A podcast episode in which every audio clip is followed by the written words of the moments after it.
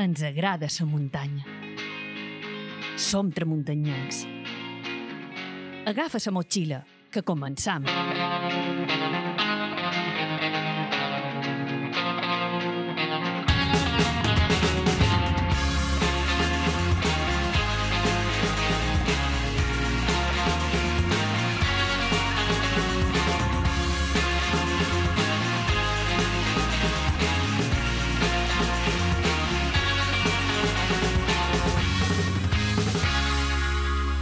Fernando de Angulo. Joan Campomà, benvingut una altra vegada més a Tramuntanyancs. Gràcies. Jo, Com estàs? Tu saps que m'ho pas molt bé xerrant de, de muntanya I nosaltres mos ho toponímia passam i- ni te dir res escoltant-te ja, contar coses. Ja repeteix i torno a repetir. Me faré un poc pesat ja, no? Jo crec que la gent, quan acabam un programa de toponímia amb en Joan Campomà, se queden les ganes d'escoltar següent. I si no els aduen el dia, que ha d'esperar una setmana o 15 dies o 3 setmanes fins que surti el proper, pues ho passen pillo. I si ho escolten de cop, quan ja falli uns mesos o uns anys que això estigui fet, eh, pues passen d'una a l'altra, eh, acaba un i comencen l'altre, per seguir eh, coneguent coses del nostre territori, de la nostra serra de Tramuntana, que tant ens agrada i que tant eh, aprenem a gaudir gràcies precisament, entre d'altres, a la toponímia que mos du en Joan. On anem avui? Perquè supos que mos quedam per Pollença, no? Sí, farem, seguim per aquella zona que si m'hagués demanat fes que m'ho regíssim una mica per la zona nord de l'illa, És que si hi ha qualcú que de sap Mallorca. coses de per allà i que Bueno, més hi ha disfruta... molta més o- gent sí, però que i, si hi ha i més que... bona, eh, Fernando? Bueno, jo però, no sé si més bona, però, però jo- eh, amb inquietud i amb passió per la toponímia, eh, malalt de toponímia, com en Joan Campomà, ha de ser de Pollença. I avui eh, mos dus històries molt interessants, Sí, o tan interessants com les que sí, dit, un no? fet curiós, On anem avui? i és que avui anem a un, lloc que li diuen Humarassà. Un marassà. Humarassà ve de Marès. Ve de Marès. Eh, eh, es, eh, Maressosa n'hi ha molts, es Marès, la Maracera... Es mare se solia treure de, prop de la mà, no? Sí, sí. De fet, aquí a la Sant Vicenç, uh, aquí, aquí a la Barques, hi ha un lloc conegudíssim que li dèiem Humarassà, que és un lloc que era una antiga maracera, ran de mà, i on se, se va com a adaptar per, per la, perquè la gent pogués anar a fer cap ficos allà, no? Anar Clar. a fer cap bossades i tirar-se de certa altura, hi ha dues, dues altures, com a dues terrasses, però Humarassà, abans de ser un lloc així d'esbarjo per unins i per uns joves, era una pedrera, i tot marès i totes les pedres de marès que hi ha a prop de Sant Vicenç i les possessions eh, de la vall de Sant Vicenç són tretes d'aquestes mareceres de ran de mà. Però avui anem a una una mica més a lluny, entre, entre, anem? entre Sant Vicenç, avui anem entre Sant Vicenç i Punta Vecchia. Vaja, una zona ben xula. Direcció Solla, no? De Sant Vicenç, com si no són cap a Solla o cap a Seca l'Obra, però abans de Punta Vecchia mos aturam, perquè entre Punta, entre Punta Blanca i Punta Vecchia, Sí. perquè la gent se situa ha una punta una mica més famosa que la punta de la Sal. La punta de la Que Sal... té una història també xula. Que té... Sí, Bueno, té històries, no? Pues deia que l'havien eh, dinamitat, no? Perquè les zones rompien allà... No, això és una Ah, altra això és punta una altra. de la sal. Vale, és una altra punta de la sal. Vale, tu dius vale. la salada, Vale. la, la salada es, es, se va convertir Que la també està salada... pel teu barri. Sí, està just a davall i a Vall Bernat. Eh? Entre la Botja i, Vale, vale, vale. i, i aquí a la Sant Vicenç. A la punta i Vall Bernat feia una punta molt llarguera i, i baixa que, que, que se coneixia com la punta Troneta i després se li va convertir un nom de la salada perquè deien que les ones quan rompien allà un temporal d'aquests tan severs i agressius Es ben tota la saladina arribava a cementers de la Vall de Boca i fins i tot eh, deien que empanat, no? Això Fos se va cert volar... No cert això, el que sí és cert és que se va volar. Se va volar, sí, sí. Fins i tot ha una, eh, va, va rodar una pel·lícula Sí, sí, sí. d'un odor que se veu un moment de la voladura i és un, espectacular. No li varen fer res, eh? Saps? Va ser més espectacular, sí, show, Va ser un eh? show que, que no la mossa que li varen fer a punta troneta perquè està quasi tal qual. Els pagesos de que eren seguir tenint la saladina que deien ells que seguien igual, no? Eh?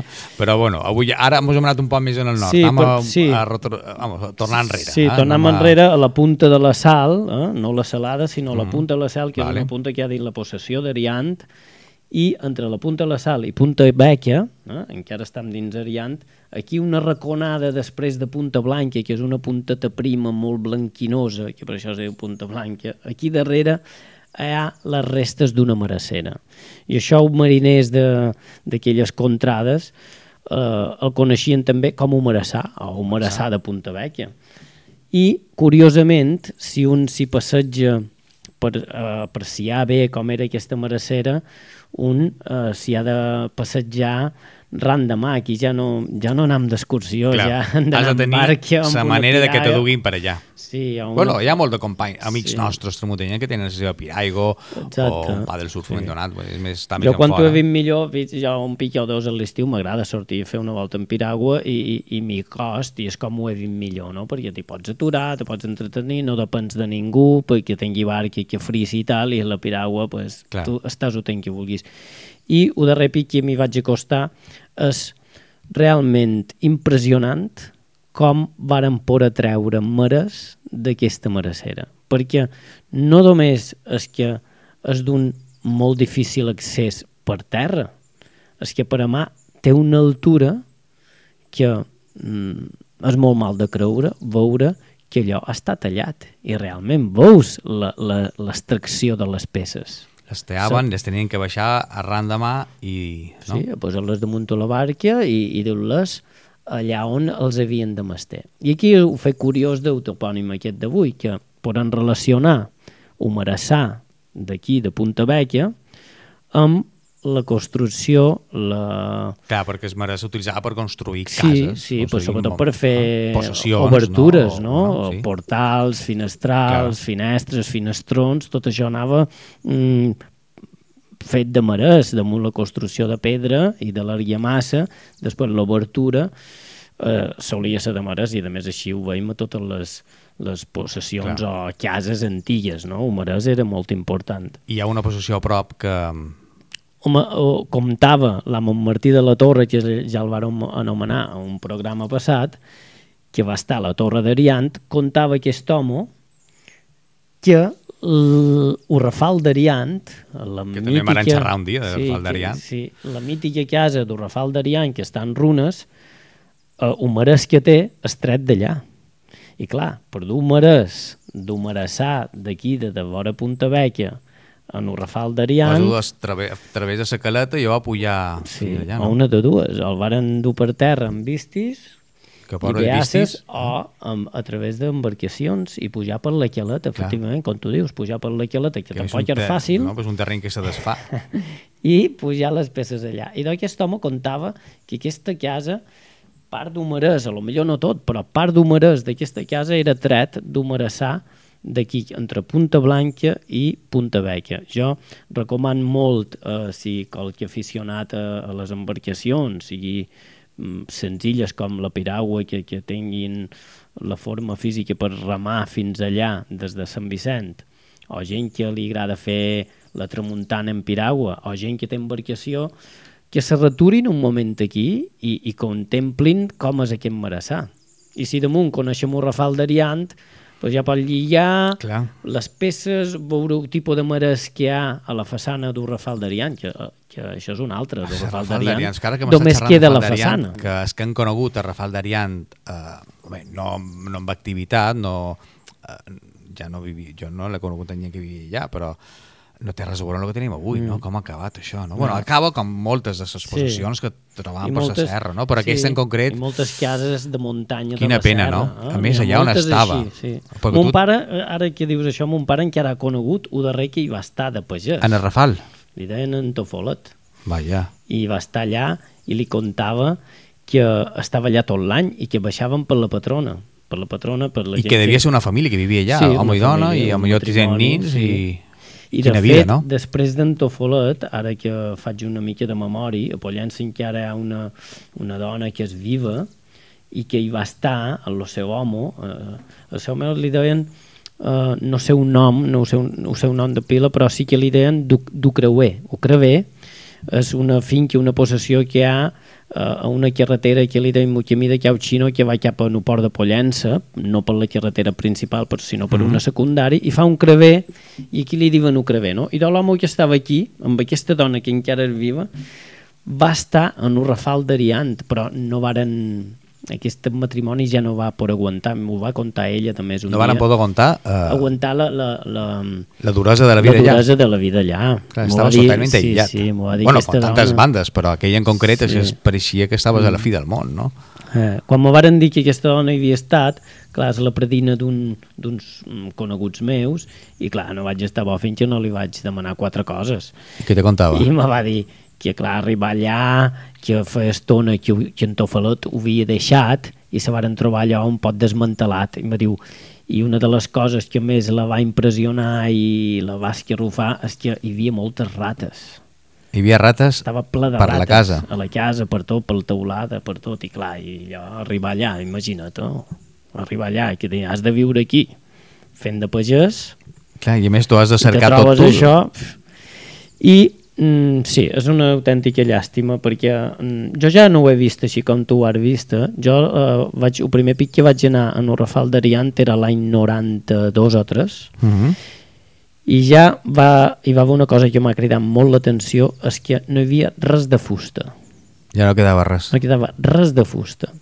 I si me deixes te contaré dues, dos fets Te dic, no, i totes les que vulguis. Una, que d'aquestes coses de fusta fins i tot havia desaparegut una peça fonamental d'una arada prima, una arada prima és un estri per llaurar de ferro, que després té un braç de fusta, això se li diu mantí, i de, aquest braç de fusta estava serrat, i mal serrat en guinevet. O sigui, tu havies vist, ja no vares veure es, es, es, es tros de fusta, no, no, no, només hi havien serrats, sí. però eh, jo inclús per fer foc, no? Segurament, perquè estava tot no hi havia res Ai, de fusta Déu. quan jo vaig arribar, claro. quan jo vaig conèixer el Rafal d'Ariant. No hi havia ni cap porta ni cap taula. Jo quan era, hi, hi havia portes, inclús record una taula que hi havia centrada, mm -hmm. eh, que era centrada, el menjador, bueno, hi havia la cuina en el fons a l'esquerra, mm -hmm. eh, però record perfectament una, una taula grossa que hi havia allà. Uh, sí, sí. Sí, i de no, jo ja, fusta ja no n'he vist gent. És me, i, I a més, una altra cosa curiosa amb tot això del Rafal, un dia, eh, quan descobríem aquell terreny per allà, per, ja t'he dit, per els anys 92, 3, a el meu germà Felip, que mos encanta trescar i mos, i mos agradava molt... Saludam en Felip i dos des, Descobrir serra, un dia tornàvem d'un Rafal d'Ariant i vàrem voler fer l'enllaç Rafal d'Ariant, Torre d'Ariant. Correcte, saps? pujant per... Sí, per anant pujant per les voltetes de l'Uastre sí, i en vez d'anar cap a Mortig, seguir cap a... Cap a la Malé, bueno, cap a Drutxella... Cap a, sí, no? cap a la Malé, abans passant per un, per un Pla de les Verges, el Pla de les Egos i tota una sèrie de plans i clots que hi ha allà de dins. Que per allà hi havia vaques amollades en una temporada, sí, jo vaig arribar, sí, no? Sí, Bous, sí. no sé el que hi havia, no? I clar, i per aquí arribes a la Torre d'Ariant. Què va passar? Que van arribar a la Torre d'Ariant i l'antic propi propietari, un alemany que, que de llinatge era Hildemeister, que havia deixat la casa del Rafal d'Ariant, així com tu més o manco la vares trobar, és a dir, amb portes, llits, taules, i deixar d'allà, un pot de la mà de Déu, pensant ell i l'ús que, que allò se conservaria. Així. Serviria com un petit refugi, no? Efectivament, un refugi de muntanya sense guarda. I mos va veure, nosaltres mos vam presentar, perquè mon pare en aquell temps li feia feines, i ell li va ser igual que, que mos presentàssim. Mos va dir així de clar, vosaltres, us excursionistes, heu deixat la casa d'un Rafal d'Ariant així com està. Clar, jo començava a ser excursionista i m'he sentit totalment ferit i vaig dir, jo que no he vist res de fusta dins aquesta casa, haver de sentir això quan aquest home l'havia deixada preparada per caçadors, excursionistes, famílies, conec una família a Pollença, que hi anaven els estius a passar dos i tres dies dins aquella casa. No han sabut eh, eh, mantenir aquest civisme de muntanya i això passa encara ara, eh? Això passa... Això passa encara ara, perquè es, jo no, no, no he viatjat quasi gens, he fet quatre trekkings per, per aquí i per allà, però gent que ha estat per un nord d'Europa, a països com Finlàndia, Noruega, que tenen refugis sense guarda i te compten que allà refugis la gent està i paga el que consumeix sense que ningú els hi cobri, ho deixa dins una catxa. Tu trobes... Això és impensable. I, deixes, i inclús millor deixes coses perquè venguin darrere. I això és el que ha passat uh, en el Rafal d'Ariant, mos agradi o no.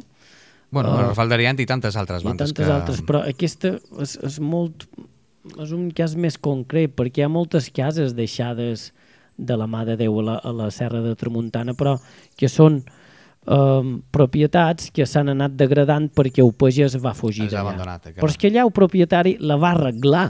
Diuen, diuen que ara la, o, nous propietaris tenen intenció d'arreglar-la. Això me fa molt de por. Que me diguis això perquè això no... Això quasi m'estim més eh, veure les restes de Rafal d'Ariant com estan ara que me diguis que el nou propietari d'Ariant eh, la volen arreglar perquè aquí ja se mos ha acabat ja poder anar per Ariant. Sí, Per... és molt delicat. Jo no crec que... Quina Però pena aquesta banda, eh? no? Això ja m'ho han dit un parell de vegades i... Sí, aquesta banda és una pena perquè... L'únic que me consola, saps què és? Que com que no tens accés, no tenen accés fàcil, um, els dueños d'Ariant, la fundació aquesta o el que sigui, que ja no saben ni el que hi ha allà, um, clar, no tindran tant de control com... Allà és molt mal de fer controlador, Efectivament. perquè hi ha molt de llocs de- d'accés. Ariant mateix hi ha molt de lloc d'accés. Sí, I Ternelles bueno, mateix, vull claro. dir, està, són finques controladíssimes i, i tots sabem que tenen càmeres en llocs més inverosímils, però accessos n'hi ha i, i el que ens agrada és trascar els coneixem i, i, i, i hi podem entrar o podem gaudir, malament sigui, des de, des de dalt, no? Jo, per exemple, per gaudir de Ternelles, me Claro, conformo anar pas a de Puig. Gros de O, bueno, Ternelles sí, o sigui, pots baixar... o, o baixar per un pas de pescadors, cosa que és més delicat, però no Puig Gros de Ternelles, Vas allà i contemples. l'accés allà, qui te'l talla? Claro.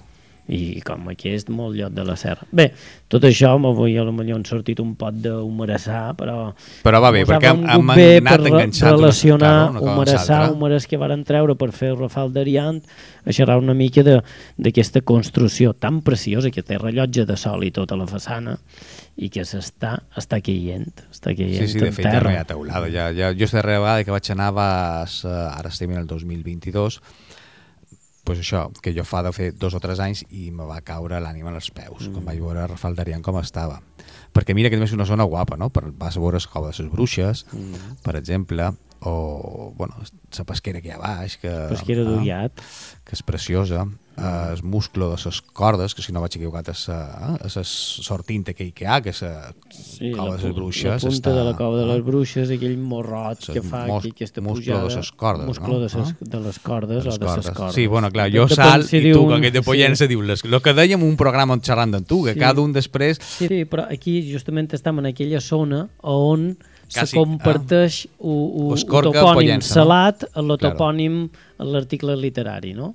Perquè està allà entre Escorca i Pollença i la gent d'Escorca deia el muscló de ses cordes o el muscló dels llorers i els pescadors de Sant Clar. Vicenç deien un muscló de les cordes i, Com ha de ser. i la queleta de l'Iriant i no sé queleta, no? Cadascú déu seu. I això mos enriqueix, a més, com a, és- com a és- poble i com a... Eh? Joan, gràcies per haver-nos acompanyat avui a, en aquesta banda d'Esteu Barrio eh, de Tramuntana, Esmarassà, eh, haver-nos abocat aquests records del Rafal d'Ariant i tantes històries que molts els que estem escoltant, estàu escoltant ara mateix tramuntanyents segur que, que teniu. A partir d'avui, quan aneu a visitar el que queda i mentre ens deixin el Rafal d'Ariant, pensau que es marès o part des marès de sa casa estava tret d'esmarassar. Joan, gràcies. Gràcies a tu. Tramuntanyancs.